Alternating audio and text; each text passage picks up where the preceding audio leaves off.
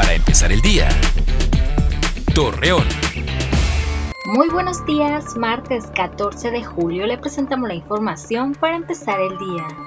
Para reducir los contagios de COVID-19, el gobernador de Coahuila, Miguel Ángel Riquelme, informó que no habrá toque de queda, como algunos médicos lo habían solicitado. Sin embargo, las medidas de sanidad en los comercios serán más estrictos y el uso de cubrebocas se mantendrá obligatorio.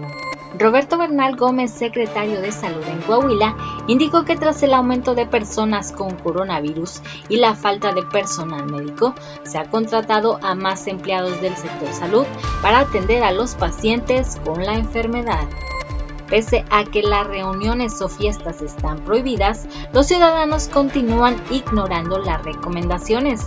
Ante ello, Luis Morales Cortés, coordinador de padrones del gobierno de Coahuila en La Laguna, señaló que las quintas tienen que ser supervisadas y ofrecer los servicios de salud para no exponer a la ciudadanía.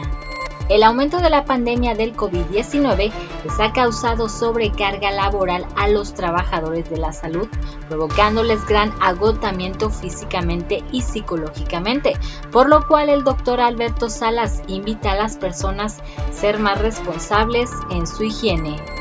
El Instituto Mexicano del Seguro Social en Coahuila manifestó que se han perdido 9.684 plazas laborales desde que comenzó la pandemia del coronavirus, pero con la nueva reactivación económica se espera una buena recuperación. Acompáñenos con toda la información dos minutos antes de las 8 de la noche por Mega Noticias. Para empezar el día, Torreón.